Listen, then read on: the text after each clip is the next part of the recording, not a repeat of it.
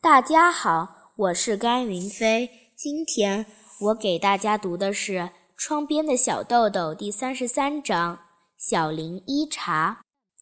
小学生们经常管校长先生叫做“小林一茶”，一茶老爷子的秃头。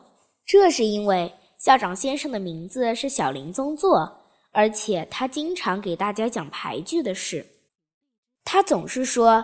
其中有一位非常了不起的人物，叫做小林一茶，所以小学生们把他们两个混在一起，就这么称呼先生了。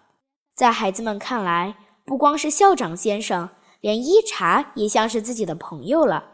校长先生非常喜欢一茶的诗，他认为一茶的诗句率真朴实，而且都源于自己的日常生活。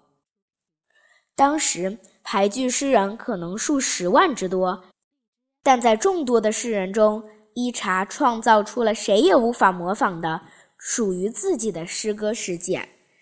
对于这位能够写出像孩子一样纯真的诗句的人，校长先生非常尊重，非常敬仰。小林先生一有机会就教给孩子们伊茶的诗句，孩子们都背诵过这么几句：“瘦瘦的青蛙。”切莫认输，莫泄气。一茶在这里，小小麻雀儿，快点躲开呀，快点藏！一匹大马冲来了，不要打它吧。苍蝇搓着手啊，也搓着脚。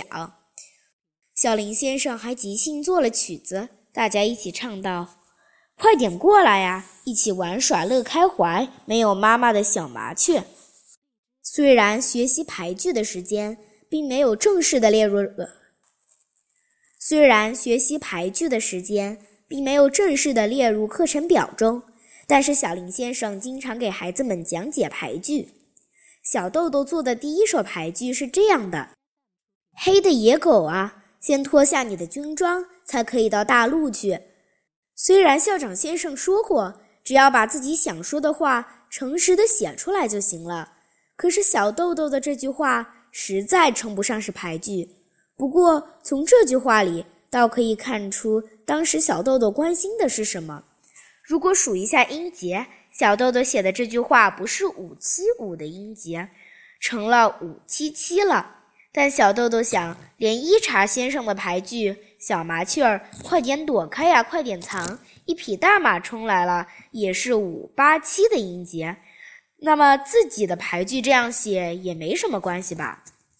每当去九品佛散步的时候，或者下雨天，孩子们不能出去玩，而集中在礼堂的时候，八学院的小林一茶先生就教给孩子们牌句。通过牌句，他还教孩子们思考人生、思考自然。而且，一茶的牌句的确很适合八学院呢。冰雪已消融，烂漫儿童嬉戏忙，奔跑小村中。谢谢大家。